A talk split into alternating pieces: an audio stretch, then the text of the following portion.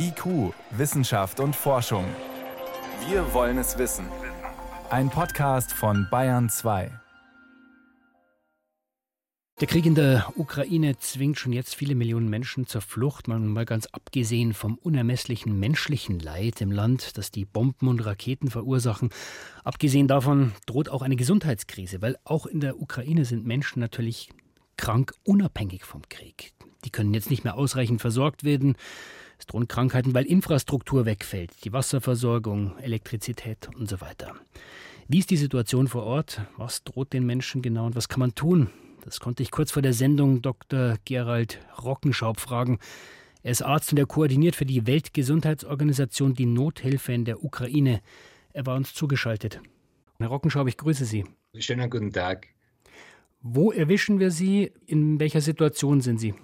Ja, ich bin gerade in Istanbul für ein WHO-Meeting, aber ich war gerade letzte Woche noch in der Ukraine, in Lviv und dann auch an der Grenze in Polen, auch um unsere Operationen dort neu aufzusetzen und neu zu organisieren. Was ist genau Ihre Aufgabe da dort?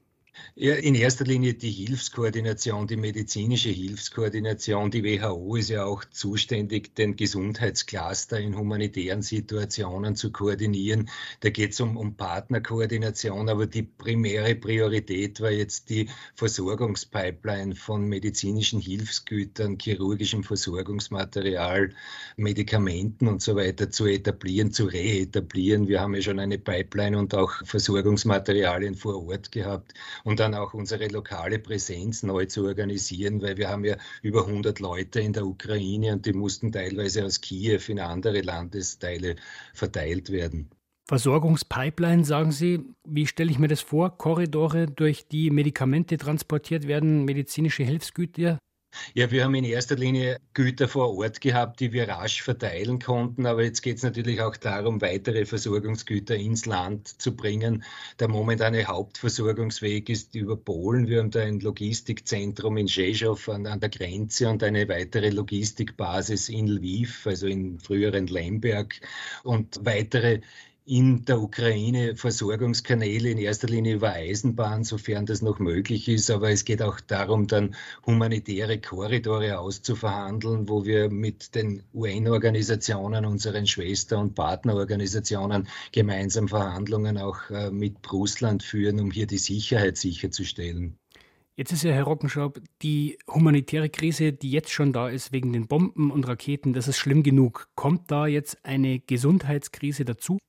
Ja, ich würde sagen, wir sind schon mittendrin, denn zum Teil äh, sind Gesundheitsversorgungseinrichtungen unter Beschuss. Es gibt bereits Knappheit an chirurgischem Versorgungsmaterial, an Sauerstoffversorgung. Zum Teil ist auch die Elektrizitätsversorgung von einzelnen Spitälern zusammengebrochen. Es gibt massive Probleme für die Patienten, Gesundheitsversorgungseinrichtungen zu erreichen.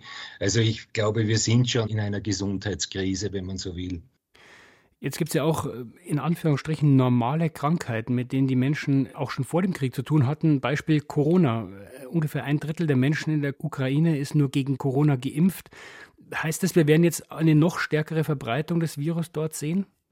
Ja, natürlich, weil wir auch zum Teil Menschen jetzt in sehr beengten Situationen, wenn sie Schutz äh, suchen, die teilweise dann auch nicht die Vorsichtsmaßnahmen einhalten können, um eine weitere Verbreitung des Virus zu vermeiden. Gott sei Dank sind wir momentan bizarrerweise in der glücklichen Situation, dass sich auch in der Ukraine die Omikron-Variante weiter ausbreitet, die ja jetzt grundsätzlich zu nicht so schweren Verlaufsformen äh, führt. Aber natürlich ist das Risiko sehr groß, dass die Fallzahlen jetzt weiter explodieren werden, äh, auch aufgrund der wirklich sehr schwierigen Situation vor Ort.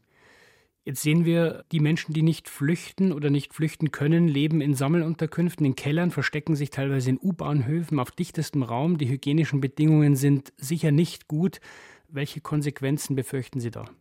Ja, Infektionskrankheiten sind natürlich ein Risiko in solchen Situationen, vor allem weil jetzt auch in einzelnen Bereichen, wie zum Beispiel in Mariupol, die, die Wasserversorgung teilweise zusammengebrochen ist. Da gibt es also dann alle möglichen Infektionskrankheiten, die da sozusagen ausbrechen äh, können. Wir haben auch im Westen des Landes eine Situation gehabt, wo vereinzelt Poliofälle, die mit dem Impfstoff zusammengehangen sind, aber doch auch eine Poliosituation sozusagen präsent ist ist, die sehr bedenklich stimmen muss, vor allem in einer Konfliktsituation. Wir haben die Tuberkulose-Situation, äh, wo zum Teil jetzt Menschen ihre langfristige Therapie unterbrechen müssen, weil sie keinen Zugang zu Medikamenten haben. Also insgesamt ein sehr explosives Konglomerat auch für die weitere Verbreitung von Infektionskrankheiten.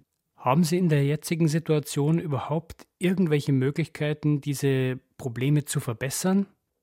Ja, also wir versuchen, wie ich schon anfangs gesagt habe, diese Versorgungspipeline sicherzustellen, teilweise natürlich mit Schwierigkeiten, aber bislang haben wir noch relativ gut äh, etablierte Versorgungswege und können Medikamente natürlich mit sehr starker Priorisierung hineinbringen. Es geht jetzt natürlich auch darum, äh, zunehmend auch für chronische Erkrankungen die Medikamentenversorgung sicherzustellen. Also Diabetes oder HIV, Bluthochdruck, um was geht es da?